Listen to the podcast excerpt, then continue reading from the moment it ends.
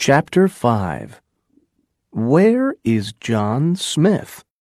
In the winter of 1608, the English in Jamestown were hungry again.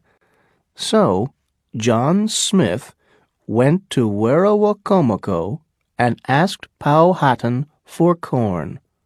He took many beautiful glass beads with him because the Indians loved these things. But Powhatan wanted more than beads. You can have corn, he said, but you must build one of your big English houses for me, with windows of glass, and you must give me some guns. A house, yes, said Smith. Tomorrow my men can bring things from Jamestown and begin to build a house for you. But guns? No. Friends do not need guns. Powhatan smiled, but he was angry, very angry. Yes, we are friends, he said. Tonight you must stay here and eat with us. Tomorrow you can have your corn. That night, Pocahontas came to John Smith. She was afraid. My father is angry, she said. He wants to kill you and all your men. You must be careful. John Smith took her hands. What a good friend you are, Pocahontas, he said. How can I thank you? Pocahontas looked into his blue eyes. You are my king, she said quietly.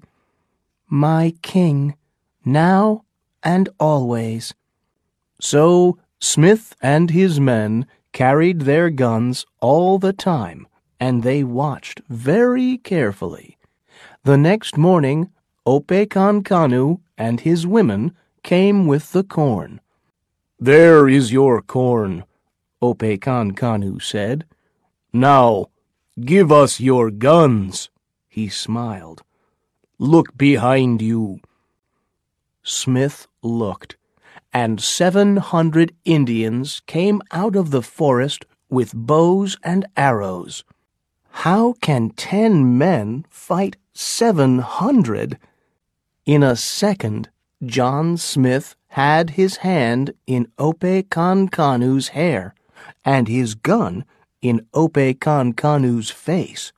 My gun can kill you, he said angrily, before an arrow can get to me. He looked at Opekankanu's men. Do you want Opekankanu to die? he called. The Indians were afraid of John Smith. To them, he was a king, and it is not easy to kill a king. They put down their bows and arrows and went away into the forest. Opekankanu, too, was afraid. His women put the corn in Smith's boat, and Smith and his men went back down the river to Jamestown. Powhatan and Opekankanu were angry. We don't want these Englishmen in our country, Powhatan said. We must kill them. Kill them all. No, father, said Pocahontas. We must learn to be friends with the English. John Smith says, Be quiet, Powhatan said. John Smith is our enemy. Stay away from him. Do you understand? But you gave him to me, father. Do you remember? I loved his blue eyes then, and I love them now. I cannot stay away from him. Pocahontas did visit John Smith after that, but not very often. It wasn't easy for her.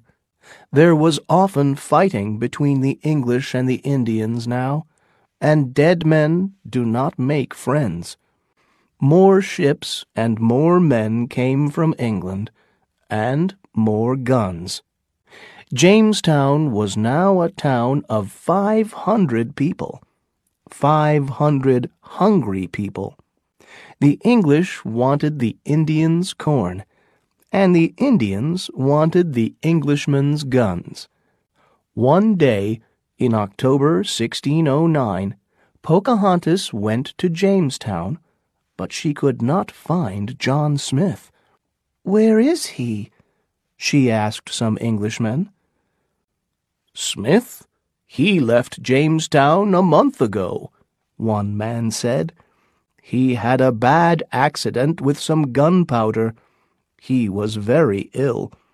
So he went home to England. Ill? Pocahontas said.